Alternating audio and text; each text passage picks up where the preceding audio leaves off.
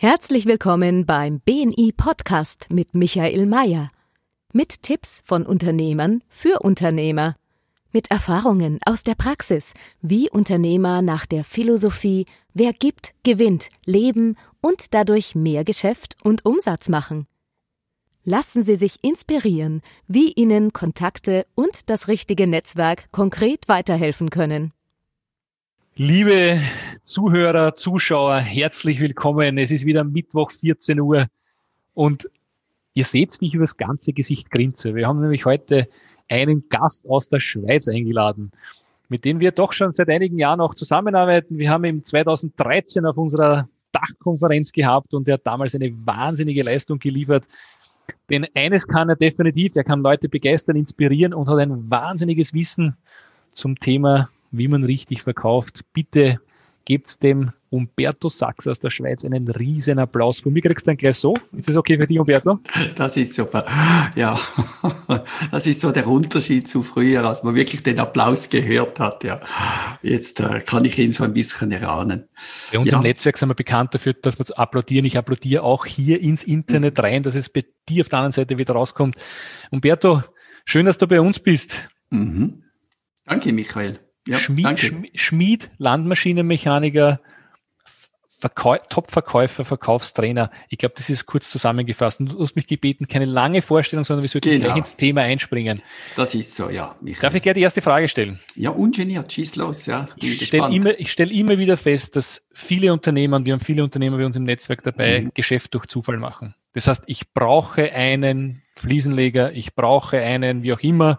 Man geht dorthin, man bietet an. Es gibt gar kein Verkaufsgespräch, sondern es wird einfach genommen. Genau. Jetzt ist die Zeit vielleicht ein bisschen anders heute. Man muss vielleicht ein bisschen mehr machen, um Verkauf zu machen. A, warum ist es so? Und B, wie kriege ich den hin? Den Switch von ich mache Geschäft per Zufall zu, dann zu aktiven Verkauf, weil aktiver Verkauf bringt nachweislich mehr Umsatz. Habe ich, genau. das so richtig, hab ich das so richtig gesagt, Umberto? Richtig, richtig. Und ich meine, in, bei BNI habt ihr ja eine lange Tradition, dass ihr äh, die Neu das Neukundengeschäft ganz gezielt plant, dass ihr also gegenseitig äh, Ideen austauscht, gegenseitig auch überlegt, welche Kunden passt zu meinem Kollegen. Und ihr merkt ja selber schon, wenn man das gezielt macht, gibt's mehr Geschäft, gibt's mehr Kunden. Und in der Vergangenheit war das wichtiger wichtig. In Zukunft wird es noch viel wichtiger. Du hast dir etwas Schönes gesagt. Du hast gesagt, bis jetzt konnte man die Geschäfte einfach so mitnehmen. Und das ist in ganz vielen Branchen so gewesen. Gerade Handwerk und so weiter. Dort war es eigentlich, äh, der Kunde war eher froh, wenn er jemand gefunden hat, der kommt. Und Verkauf oder respektive die Wirtschaft, die läuft in Zyklen. Und auch ohne Corona waren wir im Prinzip an der Endphase vom, von der Hochsaison, wenn man so möchte. Und der Herbst, der hat sowieso begonnen, auch ohne Corona. Was die Leute aber jetzt nicht äh, damit rechnen, ist, dass es viel härter kommen wird. Das heißt, es wird ein richtiger Winter kommen, ein ganz, ganz tiefer Winter. Warum ist das so? Wenn die Leute plötzlich weniger Geld haben und wenn die Leute mehr Angst haben, beginnen sie mehr zu sparen. Das ist schon immer so gewesen. Bleibe ich mal gerade äh, Handwerk, Badzimmerumbau zum Beispiel. Ja, ich meine, es ist ja nicht so, dass das bestehende Badzimmer, wenn es um den Umbau geht, nicht mehr geht. Ja, es geht ja noch, man kann noch duschen oder man kann noch baden, man kann noch Zähne putzen. Und der Kunde denkt, okay, ich weiß es, man sollte es eigentlich machen, aber ich warte noch. Und das ist stellvertretend für alle anderen Branchen auch. Ja, also für ganz, ganz, ganz viele Branchen. Und, und jetzt ist es natürlich so, diese Kunden, die kaufen fast. und dadurch nehmen sie natürlich weniger Kontakt mit einem auf. Mit anderen Worten, es kommt plötzlich, dass viel weniger Anfragen kommen. Und bei gewissen Branchen früher, bei gewissen Branchen später. Und es gibt vielleicht ein paar ganz wenige Branchen, die sogar einen Aufschwung haben, weil gerade wenn du jetzt zum Beispiel irgendwelche Dinge verkaufst, äh, wo jetzt, gerade für die jetzige Zeit, also jetzt zum Beispiel Zoom hat ja einen unglaublichen Aufschwung gehabt, Amazon hat einen Aufschwung gehabt. Aber wenn du nicht gerade zu denen gehörst, dann ist die Wahrscheinlichkeit extrem groß, dass es sich treffen wird. Und die Wahrscheinlichkeit ist extrem groß, dass es dich stark treffen wird. Noch nicht jetzt. Vielleicht jetzt schon. Aber es wird ganz stark kommen. Das heißt, ganz viele Leute merken es erst, wenn es da ist. Ganz wichtig. Die meisten Leute möchten es nicht wahrhaben. Und wenn es da ist, dann ist es fast ein bisschen spät, weil, weil jetzt fehlen ja die Aufträge. Somit fehlt doch vielen Leuten auch gleich das Geld. Und das gibt einen dummen Teufelskreislauf. Ja, wie siehst du das, Michael? Ich sehe es genauso, du wirst lachen. Ich habe mir überlegt, äh, seit zwei Jahren, ich möchte mir ein neues Auto kaufen. Und mhm. eine Woche vor Corona, äh, vor Covid-19 gestartet hat mit diesem Lockdown in Österreich, hätte ich fast mein Auto gekauft. Es ist gekommen und ich habe sofort meinen Kauf nach hinten verschoben. Ich will ja. immer noch ein neues Auto haben, aber denke mal, hm, fahre ich halt noch länger. Jetzt ist es schon länger, denke mal, ich würde gerne ein neues Auto haben.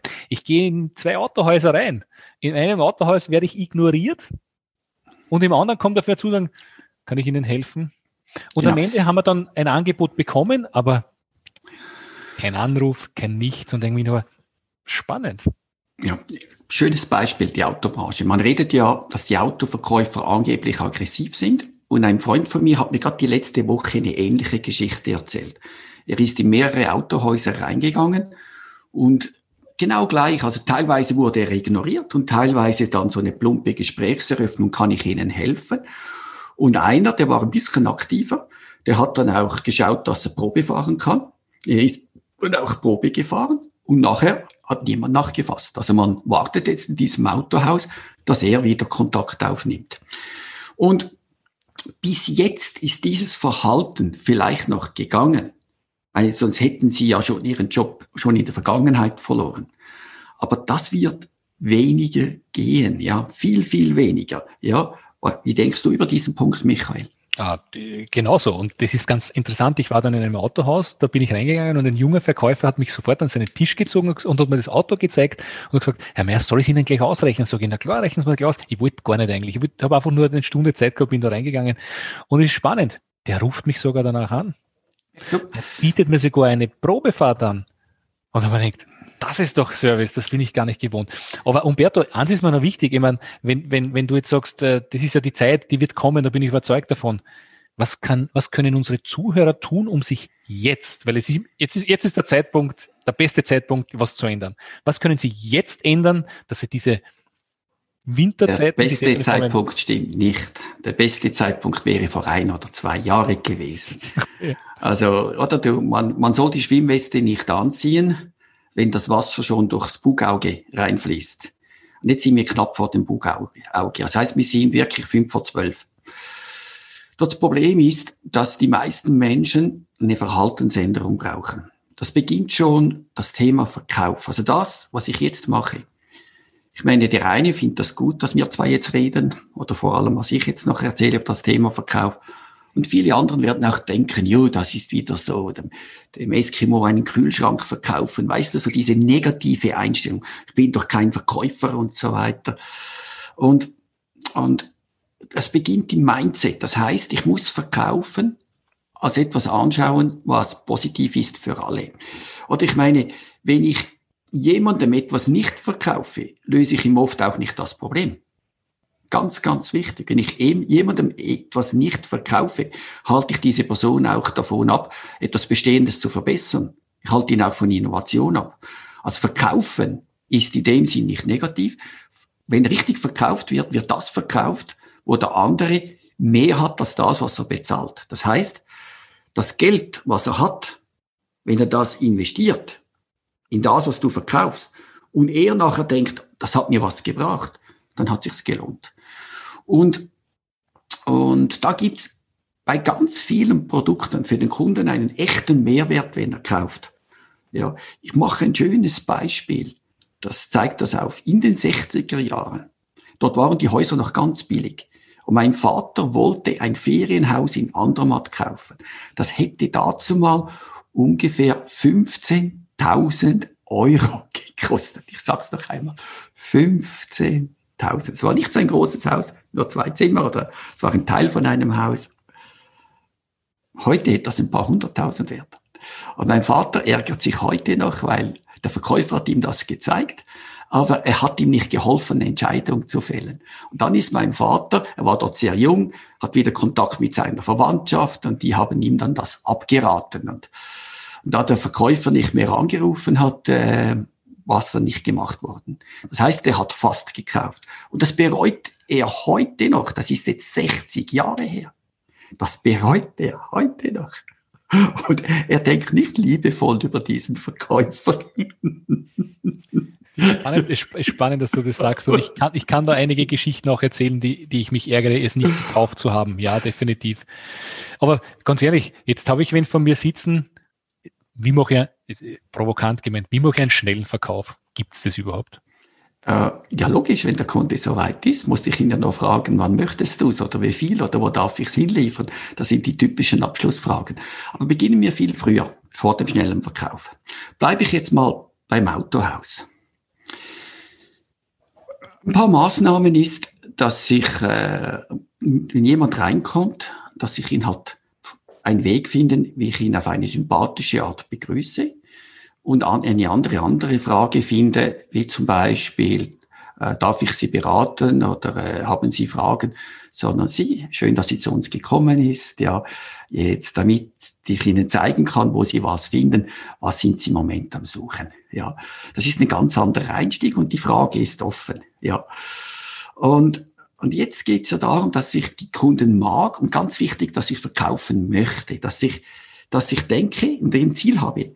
Der geht nicht raus, ohne dass ich konkret die Kaufbereitschaft getestet habe und im Idealfall verkauft habe. Das Ziel heißt also, ich möchte den Kunden nicht nur beraten, wenn es geht, möchte ich gleich verkaufen. Und sonst müsste ich, möchte ich ganz genau wissen, wie der Verkaufsprozess weitergeht. Das heißt, der nächste Termin ist schon abgemacht, der nächste Schritt ist abgemacht. Und, und der Kunde ist in einem Prozess drin, wo ich dann auch in dem richtigen Moment nachfasse und so weiter und so fort. Und das wird von 100 Verkäufern, von 95 nicht richtig gemacht. Das ist mal die erste Maßnahme, dass ich sage, okay, ich verhalte mich wie jemand, der verkauft. Aber das mache ich ja nur, wenn ich verkaufe, dass ich etwas Gutes finde. Das heißt, das beginnt ja schon, wenn ich in ein Hotel zum Beispiel anrufe. Jetzt die Hotels haben es ja nicht gut. Ein paar wenige sind auch noch offen in der Schweiz. Jetzt rufe ich dort an und frage, ja, nächstes Wochenende, äh, haben Sie da noch Zimmer frei? Ja, haben wir. Ja, wie teuer sind die Zimmer? 180 die Nacht. Ja. Äh, habt ihr auch äh, äh, Doppelzimmer? Ja, haben wir. Wie groß sind die Betten? Ja, die sind bei uns 1,80 breit. Ja, super. Ist bei diesem Preis Frühstück inbegriffen? Äh, ja, das ist inbegriffen. Okay, ja. Ja, dann bedanke ich mich ganz herzlich für die Informationen. Einen schönen Tag. Das heißt, das ist ein passiver Einsatz. Fast alle Branchen, die beantworten einfach brav die Antworten des Kunden. Wie hätte der Hotelier das besser machen können? Wenn ich anrufe, hätte er ja fragen können, mit wie vielen Personen möchten Sie kommen? Ja, wie lange soll, äh, wie lang soll es sein? Ja, wie viele Tage? Ja, was ist Ihnen vielleicht wichtig noch am Zimmer oder sonst etwas, um herauszufinden, welche Kategorie das richtig ist? Und der Moment, ich schaue doch äh, schnell nach. Sie, wenn ich in dieser Zeit was frei habe, darf ich dann gleich buchen? Ja, und jetzt habe ich den, äh, den Lied. Und jetzt denken natürlich vielleicht viele zu Hause, ja, das kann ich doch nicht fragen. Nee, nee, nee, nee. Kann man schon, wenn man ein schlechtes Geschäft machen möchte oder wenn man Konkurs gehen möchte. Und einfach für alle, die jetzt zuhören, ich mache eine ganz einfache Prognose. In einem Jahr wird mindestens 25 Prozent der Leute, die jetzt zuhören, nicht mehr dabei sein. In einem Jahr, ich sag's noch einmal, werden mindestens 25 Prozent, das ist die positiv gedacht, werden gute, nicht mehr dabei sein oder kurz vor dem Aus sein, in den letzten Atemzüge. Und auch Leute, denen es jetzt gut gegangen ist, die Zeiten, wo man einfach warten kann, die sind definitiv vorbei in 80 Prozent der Branchen. In 80 Prozent. Gehe ich doch noch weiter beim Autoverkäufer. Ich kaufe seit Jahren in der gleichen Garage das Auto. Es hat noch nie jemand angerufen und hat gesagt, Sie, wir haben gerade eine neue Modellnummer. Ich würde sie, ich würde sie Ihnen gerne zeigen. Und ich das Auto gekauft habe, hat mich niemand gefragt, Herr Sachser, in welchem Rhythmus wechseln Sie Ihr Auto? Und wenn er zum Beispiel weiß, ich wechsle das Auto alle drei Jahre, dann weiß ich doch, dass ich irgendwie nach zweieinhalb Jahren mit dem Kunden Kontakt aufnehmen muss, deswegen. Frühzeitig. Aber ich sage, das sind alles so viele Kleinigkeiten, die werden nicht gemacht. Ja, also zwei Dinge dazu. Das eine ist, es, es, es, es braucht Energie, mich darauf vorzubereiten und anders zu denken. Das ist einmal ganz wichtig. Ich muss mich jetzt vorbereiten. Du sagst, vor zwei Jahren wäre es noch besser gewesen. Wenn ich nichts gemacht habe, fange ich, heute ist der beste Zeitpunkt zu beginnen. Ja. Aber unabhängig davon, ähm, proaktiv zu denken ist das um und auf und, und, und um die Ecke zu denken. Ich habe dich vorher auch, äh, auch gefragt, du bist schon seit einigen Jahren mit deinen Trainings online, seit 2013 mit dem ersten Teil, seit 2018 mit dem zweiten Teil, habe ich dich gefragt, bist du ein Hellseher? Warum hast du das gemacht, dass du schon vor zwei oder fünf Jahren oder vor sieben Jahren online gegangen bist mit deinem Geschäft? Ja, weil ich beobachte halt gerne, ganz einfach. Ich sehe doch, dass da irgendwelche, ja, diese Dinge kommen. Und da muss ich ja nur eins und eins zusammenzählen. Ja, und also wenn ich jetzt denke, Nokia, als die gekommen ist, war Nokia die Nummer eins auf der Welt. Im Businessbereich war es, wie hieß Blueberry oder wie hießen die schon? Black, Blackberry. Merkst du, ich weiß nicht einmal mehr den Namen. Mhm. Das waren die zwei Lieder. Der eine im Businessbereich und der andere. Und die sind beide unter fernen Liefen jetzt. Und warum? Weil sie es nicht erkannt haben. Kodak hat in dem Moment, wo die Digitalkameras schon richtig da sind, hat die noch einmal eine Milliarde in die Entwicklung von neuen Filmen gesteckt. Wahnsinn. Einfach, dass man das weiß. Die hätten das ja viel gescheiter in die Entwicklung von, äh, von, äh, von Digitalkameras gesteckt. Der, es ist keiner so blind wie der, der nicht sehen möchte und keiner so taub wie der, der nicht hören möchte. Oder wenn ich jetzt sehe, was in, was in Österreich, was in Deutschland, was in der Schweiz von der Politik verbrochen wird. Ich sage ganz bewusst verbrochen. Das ist ein Verbrechen, was die machen. Und der erste Lockdown, man kann ja sagen, man schützt die Leute. Wird ja da behauptet. Ja. Aber äh, und jetzt, wir in der Schweiz haben 0,3 Prozent ist die Chance, dass du stirbst an dem. Aber wenn man die Alten rausrechnet, dann ist es nur noch 0,03, also drei von 10.000. Wenn ich jetzt schaue, wie viel das Sterben an, an zu viel Zucker, wie viel das Sterben an zu wenig, zu wenig Bewegung, wenn ich sehe, wie viel das Sterben an einem Autounfall, ja, wenn das so ist, müsste man ja gleich das Autofahren ver, äh, verbieten. Merkst du? Das heißt, da passieren ganz wahnsinnige Dinge. Und jetzt ist der zweite Lockdown da.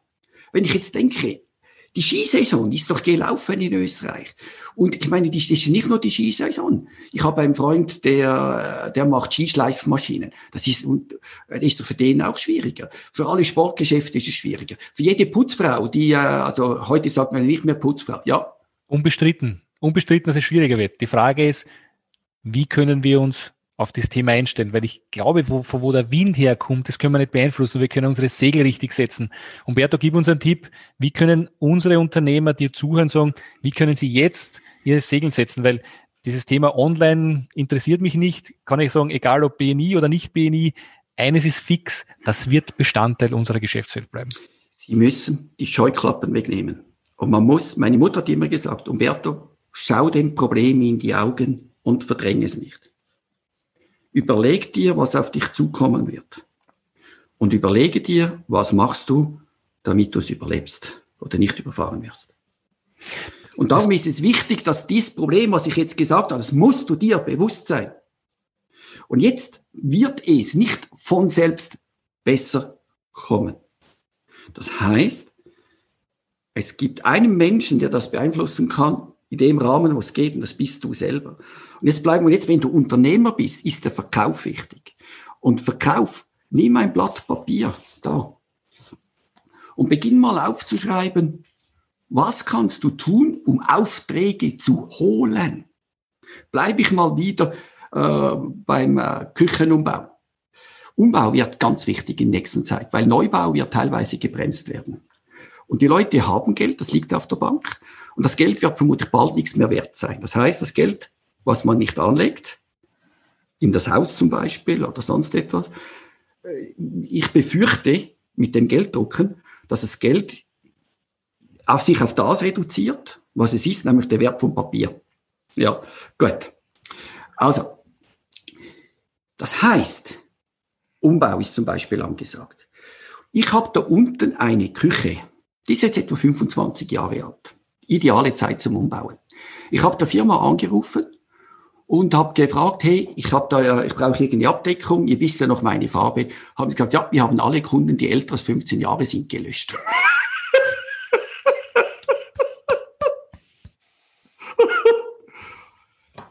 Jetzt wäre doch sinnvoll, alle Kunden, die älter als 15 Jahre sind, dort ein Telefon zu geben. Ich habe eine Firma, ja, die ich trainiere, die spezialisiert im Badzimmerumbau. Ja, Ganz kurz einmal, es ist nämlich ein spannendes Thema. Wir haben ja alle Kunden in der Vergangenheit gehabt und egal in welchem Geschäftsmodell ich drin stecke, die Frage ist ja, wann kaufen die Leute wieder oder wann äh, wollen sie was Neues haben oder wie auch immer. Und wenn ich meine Kundenkartei gut gepflegt habe, wird der nach 15 Jahren als gelöscht.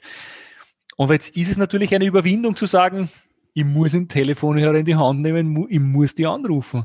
Genau. Also, gib mir einen Tipp, genau. wie man über diese Schwelle drüber kommt und, und was ist so, was ist so die erste, erste Möglichkeit, das zu tun, weil ist ganz interessant, diesen Telefonhörer anzugreifen, wo da, da, da reinige ich das Büro vorher, da mache ich noch einen Schreibtisch sauber, da schaue ich noch dreimal aufs Konto drauf, da spreche ich noch mit, mit, mit meinen Mitarbeitern. Aber wenn anzurufen, da habe ich noch hunderttausend andere Themen zu tun. Wie schaffe ich es, wirklich zum Verkauf zu kommen und es wirklich zu tun? Wie? Ganz einfach indem ich den Verkauf als etwas Wichtiges ansehe.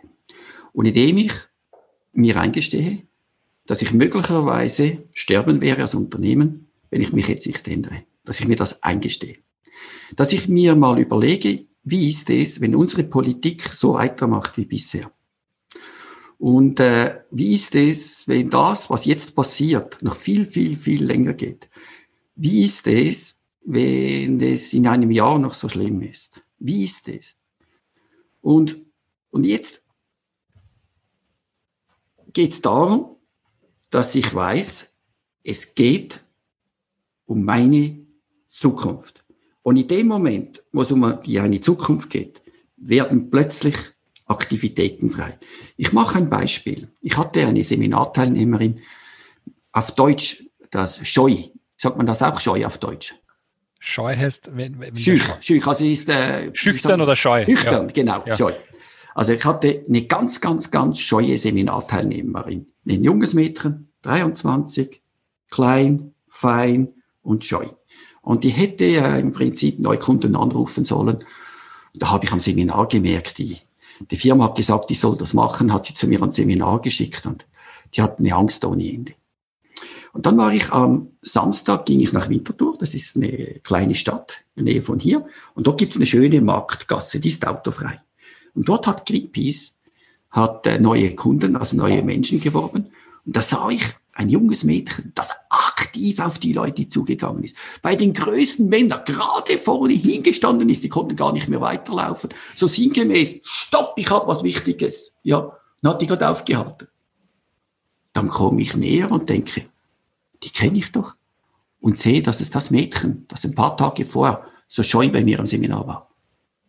Komplett anders. Also ich hätte es nicht für möglich gehalten. Und dann äh, habe ich mit ihr geredet und habe gesagt, du, wieso machst du das da so? Und dann sagt sie, weißt du, Merto, es geht um die Rettung der Welt. Und jetzt habe ich gemerkt, diese Rettung der Welt war für sie so wichtig, dass sie ihr persönliches Empfinden in den Hintergrund gestellt hat und mutig geworden ist. Ganz ähnlich, oder nehmen wir jetzt mal an, ein, ein, eine zweite Geschichte. Ich habe einen äh, von meiner Schwester, der Ex-Mann, der hatte so eine kleine französische Bulldogge, so kleine. Ja. Und dann lief er, und der ist nicht so, oder so ein mutiger Mensch, ein sehr netter Mensch, aber nicht der mutigste. Ist zwar sportlich, aber nicht der mutigste. Auf jeden Fall lief er in einem Hag durch und dort waren zwei große Kampfhunde drin. Und diese kleine französische Bulldogge, wir haben ihn immer Metwurst genannt, ja, so klein und rund. Und der Hag war ein bisschen groß, hat den Kopf so hingehalten und plötzlich macht so, der Hund packt ihn am Kopf und reißt ihn durchs Gitter rein. Und jetzt war der Hund drin zwischen den zwei Kampfhunden. Was macht mein Schwager? Der springt über diesen Hag nimmt diese Mettwurst, werft sie wieder zurück, springt wieder rüber und ist draußen. Ist so schnell gegangen, die Hunde haben gar nicht reagiert. Wir Menschen sind so unglaublich vielfähig, wenn wir den Sinn einsehen und wenn es notwendig ist.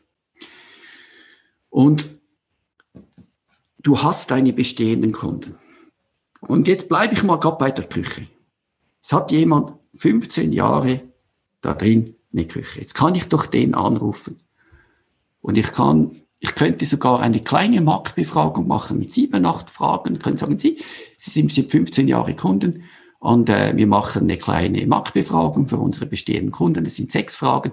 Wir würden gerne fragen, was Sie für Erfahrungen in den letzten 15 Jahren mit uns gemacht haben, ja, was sich verändert hat und auch, was so bei einer neuen Küche, was da so Ihre Träume und Wünsche sind. Einfach für uns so ein bisschen zu wissen, wo sind wir hergekommen, wo geht die Reise hin, weil wir sind froh, wenn wir von unseren Kunden immer wieder Ideen kriegen, was ist gut und was können wir verbessern. Können Sie uns da helfen?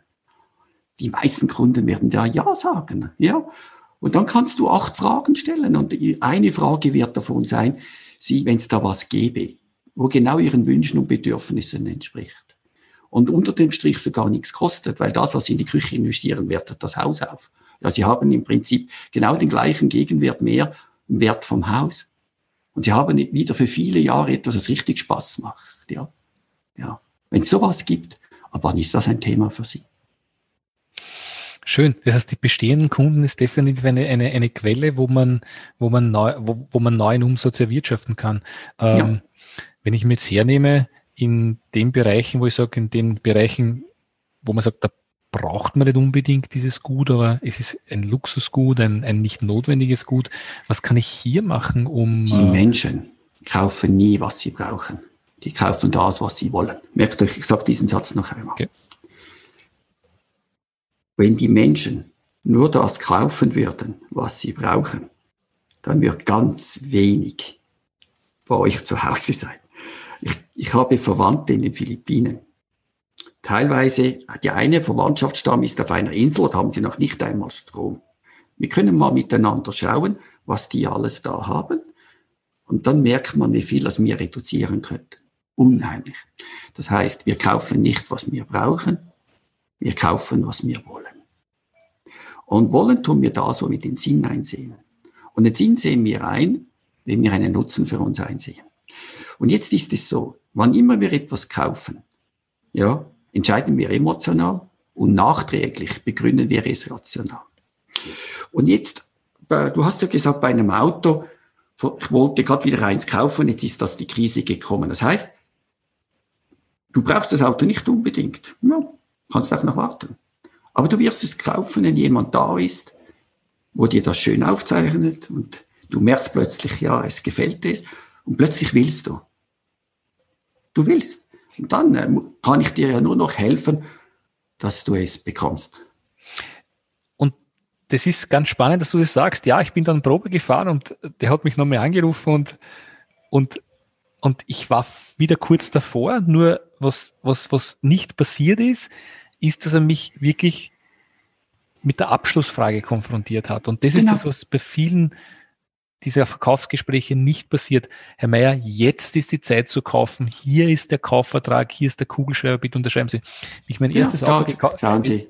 Wie mein erstes Auto ich brauche nur noch ein Kreuz. Genau. Wie, mein erstes Auto gekauft habe, habe ich einen Verkäufer gehabt, und wenn du bist ja selber auch aus, kommst aus einer Landwirtsfamilie und ich komme auch aus einer Landwirtsfamilie, wenn man so einen Traktor kauft, da wird ja verhandelt, das ist ja wie am, am türkischen Basar, das ist nichts dagegen, also was man da dazu kaufen kann, reingeben kann, Preis und hin und her. Und du kaufst was, was ungefähr, was viel, viele tausend Euro kostet und du bist, weil ich in meinem BMW gekauft habe, habe ich das Gefühl gehabt, ich habe noch nichts alles, noch, noch nicht alles verhandelt. Aber der hat auch nicht mehr mehr gegeben. Und dann hat er mir den Kaufvertrag hingelegt und gesagt, Michael, jetzt gilt es zu unterschreiben. Wenn du das Auto jetzt haben möchtest, jetzt gibt es die Chance, du, ich bin morgen nicht mehr da, du kannst jetzt unterschreiben. Und der hat eine Uhr gehabt, die hat so laut getickt, dass ich das Ticken hören konnte. Wenn der die Uhr nicht gehabt hätte und mich darauf hingewiesen hätte, ich würde würd bis heute noch dieses Auto nicht fahren. Ja. Und der wollte verkaufen. Der ist zu seinem Beruf gestanden. Und hast du es bereut, nachdem du gekauft hast? Absolut nicht. Ich liebe dieses Auto. Das war eines der, also. besten, der besten Entscheidungen. Ich liebe das Auto heute noch immer, wenn ich nicht davor trennen kann. Genau. Also, und das meine ich ja. Verkaufen ist was Positives. Aber Umberto, eines ist mir wichtig, wenn jetzt das ganze Thema, wir, wir, wir hauen jetzt so ein bisschen am Autohaus herum, aber ich glaube, unabhängig vom Autohaus, was hältst du davon, Drehbücher zu schreiben? Der Kunde äh, tritt ein, eins, zwei, drei, vier, fünf, sechs, sieben. Ja, für das macht es halt Sinn, zuerst mal den Verkauf auch richtig zu lernen. Okay. Oder jeder Spitzensportler macht nichts anderes, als immer wieder das trainieren, was er schon kann. Ein Fußballspieler kann Fußball spielen, aber er trainiert's. Und auch die besten Fußballspieler auf der Welt trainieren. Ein Roger Federer, der kann Tennis spielen und er trainiert ganz, ganz viel. Und nur wir Verkäufer trainieren nicht regelmäßig. Und jetzt ist es so, ich weiß ja nicht, Gott lieber die Leute, die jetzt zu Hause zusehen, wie viele Verkaufsseminare du schon in deinem Leben gemacht hast. Aber vermutlich werden das, wenn überhaupt, wenige Tage sein. Ich weiß auch nicht, wie viele Bücher du in deinem Leben schon gelesen hast. Aber wenn es äh, vermutlich so ist im Durchschnitt, wird das keines oder ein paar ganz wenige sein. Das heißt, du machst den Verkauf so, wie du es für richtig hältst. Das wäre so wie ein Fliesenleger, nie diesen Job richtig äh, gelernt hat und einfach die Fliesen legt, wie er es fürs richtig hält. Ja, und, äh, wenn er jetzt Mitarbeiter reinstellt, legt es halt jeder anders auch wieder für richtig. So kann man nie eine Qualität sicherstellen. Es gibt keinen Beruf, der so wenig gelernt ist wie der Beruf vom Verkauf. Es gibt kaum jemand, der das je richtig gelernt hat. Und man kann hier noch ein bisschen sehen. Bleibe ich mal die Versicherungsbranche. Bei der Gesellschaft, wo ich früher war, hat der Durchschnitt drei Millionen gemacht. Also drei Millionen Umsatz per Jahr. Die Besten haben über 20 gemacht ja, so 24. Von 3 auf 24 ist Faktor 8. Und ich habe eine Methodik entwickelt, die heißt achtmal besser als der Durchschnitt. Ein anderes Beispiel. Ich trainiere E-Gym in äh, Deutschland, E-Gym Österreich, E-Gym Schweiz. Die machen Fitnessgeräte. E-Gym gibt es auf der ganzen Welt. Deutschland ist mehr als achtmal besser als die Länder der übrigen Welt. Die übrige Welt ist in diesem Jahr, in der Corona-Zeit, der Umsatz komplett zusammengefallen im ersten halben Jahr. Deutschland hat nicht ganz so viel, aber ähnlich wie letztes Jahr geschrieben. Die haben halt über Zoom verkauft teilweise. Die haben halt anders verkauft. Die haben sich Ideen einfallen lassen, sind bestehende Kunden nachgegangen. Diese Leute, die trainieren nicht nur einmal im Jahr, die trainieren drei bis viermal im Jahr. Und das sind so zwischen sechs und neun Tage trainieren die im Jahr. Jahr für Jahr. Und da ist richtiges Training an meinen Seminaren. Und dazwischen lesen Sie Bücher, dazwischen hören Sie Hörbücher, dazwischen schreiben Sie Drehbücher. Weil, was, wenn du ein Drehbuch schreibst, ohne es richtig zu lernen, was schreibst du auf? Müll. Reiner Müll. Das ist so, wie ich jetzt ein Drehbuch aufschreiben, äh, aufschreibe, wie ich Fließen legen soll, obwohl ich noch nie Fließen richtig gelegt habe, richtig professionell. Ich kann Fließen legen. Ich bin einfach achtmal schlechter als ein Professioneller. Ja, ich kann schon ein Buch schreiben darüber, aber das ist Müll. Und jetzt, was ich euch ans Herz legen möchte, ist diesem Thema Verkauf mehr Gewicht zu geben und es einfach mehr zu investieren. Im BNI gibt es Kollegen, die gut sind, mal mit denen auch mal, hey, wie machst du es? Mal gegenseitig austauschen und auch Wissen von außen holen. Hey, ich habe das und das Seminar gemacht, mach das auch. Ich habe das und das Buch gelesen, mach das auch. Wenn dir Bücher gefallen, ja, es gibt ein schönes von mir bei Anruf Verfolg. Äh, wenn dir Hörbücher gefallen, geh auf meine Homepage, es gibt etwa acht Stück. Wenn dir eine Internetplattform gefällt, ja, es gibt eduno.com, wenn dir eine Internetausbildung gefällt, gibt eine komplette Ausbildung, die geht 14 Tage, die, die heißt die Verkäuferschmiede. Ja, das heißt, das Wissen ist vorhanden.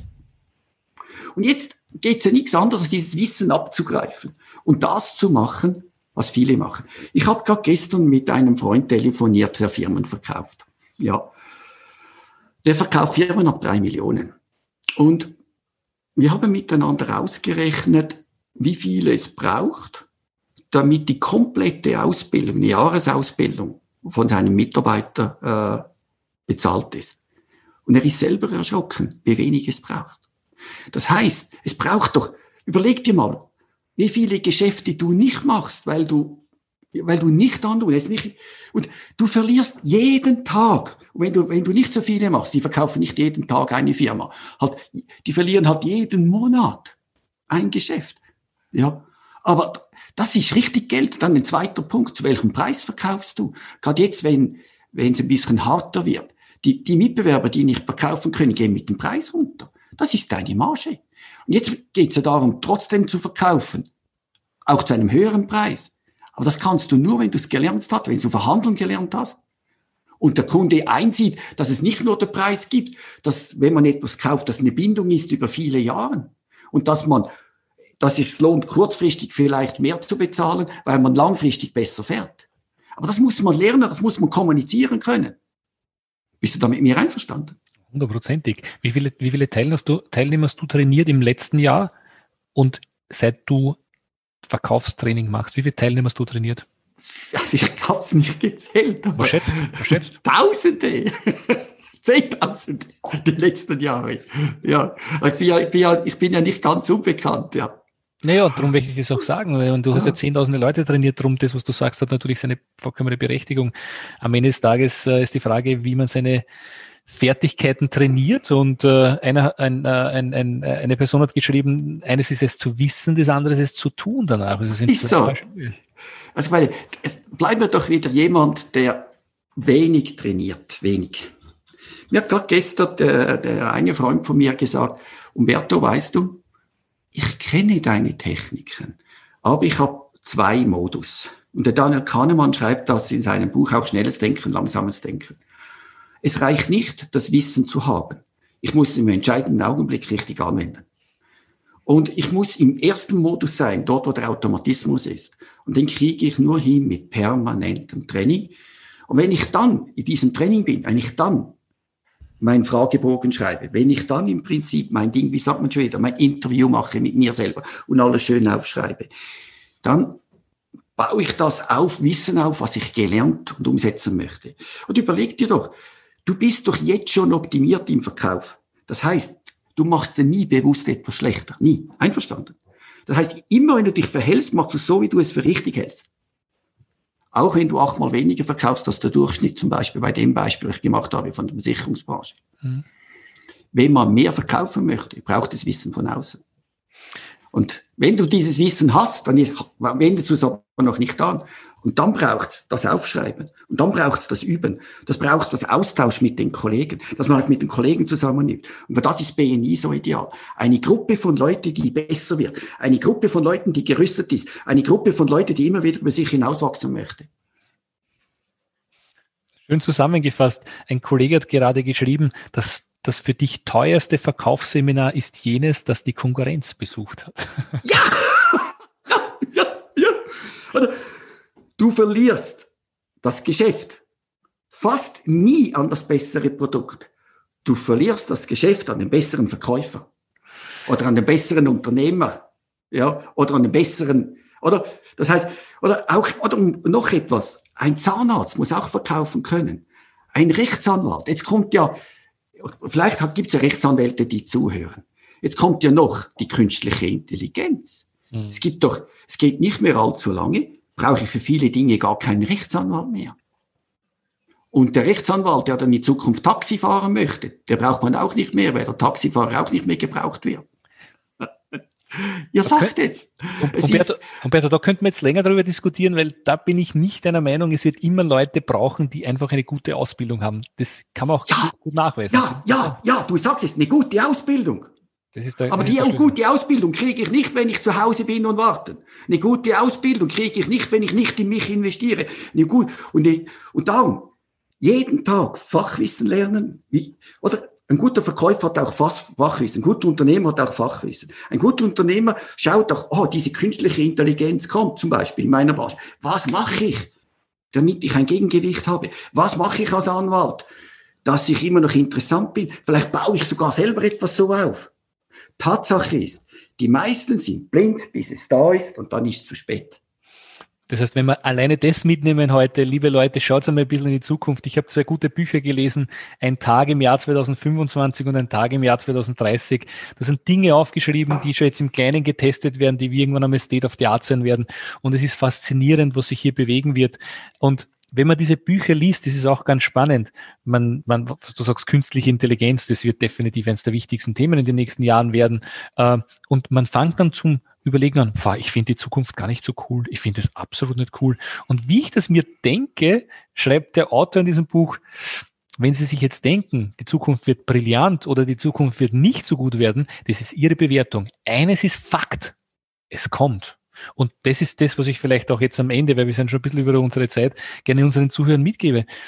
jetzt in die Zukunft zu schauen und sagen, was, wie kann ich einen Mehrwert liefern in der Zukunft und das jetzt schon anzupassen? So wie du schon vor Jahren begonnen hast, Online-Trainings anzubieten, wo ich sage, da bist du natürlich im März dargestellt und gesagt, ich habe schon was ich bin schon da. wie alle anderen es begon begonnen haben, das zu entwickeln. Und du hast einen wahnsinnigen Wettbewerbsvorteil gehabt. Du hast mir auch gesagt, dass dein Jahr wirtschaftlich auch ein sehr gutes war, weil du schon Dinge gemacht hast, die vor Jahren sicher unangenehm waren. Da bin ich überzeugt davon. Aber du hast dich dem gestellt und hast es umgesetzt. Genau. Lieber Umberto, wir haben am Ende noch ähm, acht Fragen, die ich dir gerne stellen möchte. Und ich möchte dich bitten, eine kurze Antwort darauf zu geben. Ich habe einen Punkt vorher noch, bevor ich die gerne. Fragen beantworte. Das ist auch etwas, was wir in diesem Jahr neu gemacht haben. Wir machen neu ein Coaching. Das heißt, wir machen mit Unternehmern oder auch Verkäufer, die wirklich was bewegen wollen, machen wir eine halb bis 30-minütige Coaching. Das heißt, das machen mehrheitlich meine Mitarbeiter. Wo steht man? Wo möchte man hin? Wo sind die Ressourcen, wo ich zurückgreifen kann? Und welche Ressourcen könnte ich vielleicht noch entwickeln? Und was mache ich, damit ich zu den Gewinnern gehöre. Und dann gibt es Maßnahmen draus. Und dieses Coaching ist gratis, sofern du bereit bist, auch Maßnahmen umzusetzen. Ja. Und es gibt einen Fragebogen. Ich weiß nicht, ob das da später da unten eingeblendet kann, sonst kann man es uns schicken auf, auf, äh, auf info.umberto.ch. Mein Vorname ist Umberto, info.umberto.ch, Schweiz. Und vielleicht wird es ja unten auch später mal eingeblendet.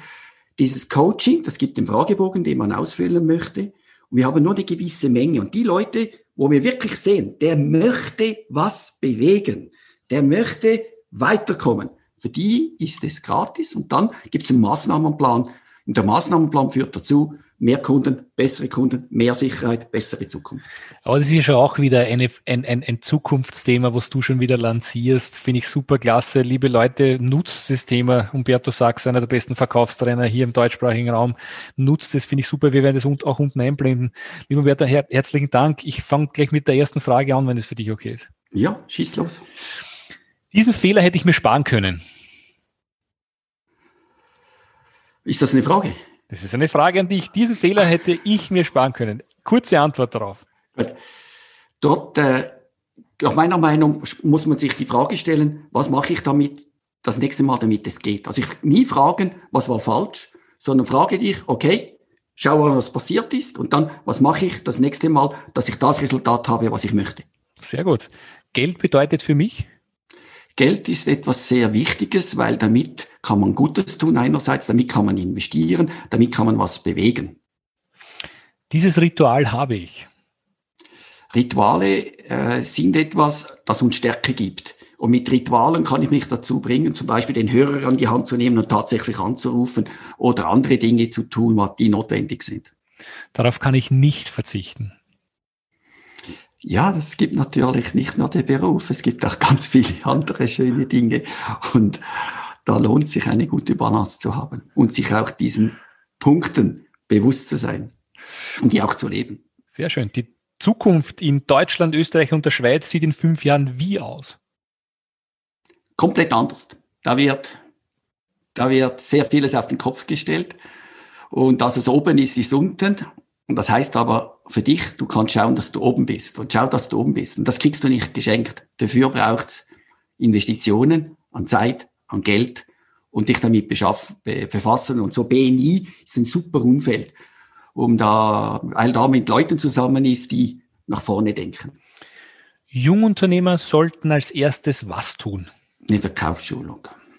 80 oder 90 Prozent der Jungunternehmer gehen ein und die gehen nie ein, weil sie zu viele Kunden hatten. Jungunternehmen haben so Freude zu Beginn. Man kann Marketing machen, man kann Werbung machen, man macht einen schönen Bürostuhl, schöne Bürogebäude, schöne Visitenkarten. Und das Leben wäre so schön, wenn sie diese dummen Kunden nicht gäbe. Ich sage immer, ohne Umsatz gibt es kein Unternehmen. Bin ich, voll, bin, ich, bin ich vollkommen bei dir. Darauf bin ich wirklich stolz. Ja, dass sich ganz viele Menschen geholfen habe, dass es denen richtig gut geht und auch in der jetzigen Zeit richtig gut geht. Die Spaß haben, die Freude haben am Leben, die gute Mütter und gute Familienväter sind und trotzdem erfolgreich sind und trotzdem schönes Geld verdienen. Das hat mich zuletzt wirklich bewegt. Danke. Nein, nein, ganz kurz eine Frage. Was hat dich zuletzt wirklich bewegt? Ah, das war eine Frage. Ja, ja. zuletzt.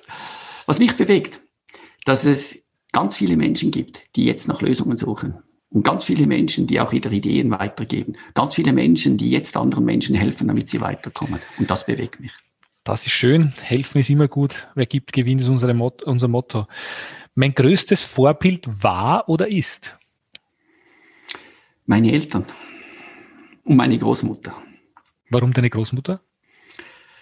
Ja, die hat mir früh beigebracht, äh, gib etwas Gutes und es kommt etwas Gutes. Also Gutes. Das heißt, wenn du etwas Gutes machst, dann kommt etwas Gutes zurück. Und äh, sie war eine unglaubliche großzügige Person und auch eine unglaublich weise Person. Und wenn irgendetwas passiert ist, hat sie einfach immer nach Lösungen gesucht. Und das habe ich extrem mitgenommen. Und meine Mutter hat das mitgenommen, mein Vater hat das auch mitgebracht. Ich komme aus einer Unternehmerfamilie und das hat mich extrem geprägt, ja. Sehr cool. Was ist Erfolg für dich? Erfolg heißt, Dinge, die ich mir vornehme, zu erreichen. Das heißt, umgekehrt, wenn ich mir nichts vornehme, kann ich auch nicht erfolgreich sein. Herzlichen Dank für deine, für deine Ausführungen. Wie hat deine Großmutter gesagt? Sag es nochmal auf, auf, auf, auf ein Gutes, ein Gutes gibt wieder ein Gutes. Und bei uns heißt es, wenn wir einer Person pro Tag weiterhelfen, wenn wir das konsequent machen, mit einer Empfehlung, mit einem Kontakt, mit einem Ohr zum Zuhören oder mit einem Tipp, dann hm. Und, und da kann man, kann man wirklich was verändern, wenn wir das tun. Und das ist so mein Ansatz. Übrigens ist nicht auf meinem Mist gewachsen. Ich wiederhole es bei jedem meiner Podcasts. Einer unserer Franchise-Partner, der Frederik Malsi, schickt mir ein WhatsApp, hört er das einmal an, Berto, und schickt mir ein WhatsApp und sagt, Michael, wenn ich 10 bis 20 Minuten meiner Zeit für dich investieren könnte, dein Leben leichter zu machen oder dein Geschäft weiterzubringen, was kann das sein? Ich möchte dir was tun. Ich gebe keine Garantie auf Erfolg, aber ich möchte für dich was tun. Stell dir mal vor, das machen wir jeden, jeder macht das einmal in der Woche, einmal, einmal am Tag für wen anders. Ist natürlich ein Zeitinvest, überhaupt kein Thema, aber ich bin hundertprozentig dafür überzeugt, dass man wieder was Gutes zurückbekommt. Ja, Meistens nicht von dem, dem man geholfen hat, sondern von irgendwo anders. Das ist so, ja. Total. Lieber Umberto, herzlichen Dank für deine Zeit, herzlichen Dank für deine Ratschläge. Wir haben das nochmal eingeblendet, info.umberto.ch und ich glaube, wir werden in den Shownotes nochmal diese Information mit einblenden, wo du den Angebot hier äh, gesagt hast für die Personen, die gerne sich verändern möchten. Gratis, sehr, sehr großzügig. Herzlichen Dank dafür. Gratis, noch einmal eine Einschränkung. Sofern wir feststellen, dass es jemand ist, der wirklich was bewegen möchte. Weil es ist schade, wenn wir unsere Zeit für jemanden investieren, der schlussendlich nichts macht und jemand anders, der gerne etwas machen würde, dann dadurch nicht zum Zug kommt und dann diese Veränderung nicht machen kann. Herzlichen Dank, du hast noch einen Punkt gebracht. Ich wünsche allen Zuhörern eine gute, erfolgreiche Restwoche noch. Bleibt's gesund und eines ist sicher, das Leben geht weiter. Nutzt eure Chancen. Haben Sie Interesse, spannende Kontakte kennenzulernen, die Ihnen direkt helfen können, Ihr Geschäft auf das nächste Level zu heben? Dann lade ich Sie herzlich ein, ein BNI-Team in Ihrer Nähe bei einem unverbindlichen Frühstück zu besuchen. Einfach anmelden unter bni-blog.de slash Unternehmerfrühstück.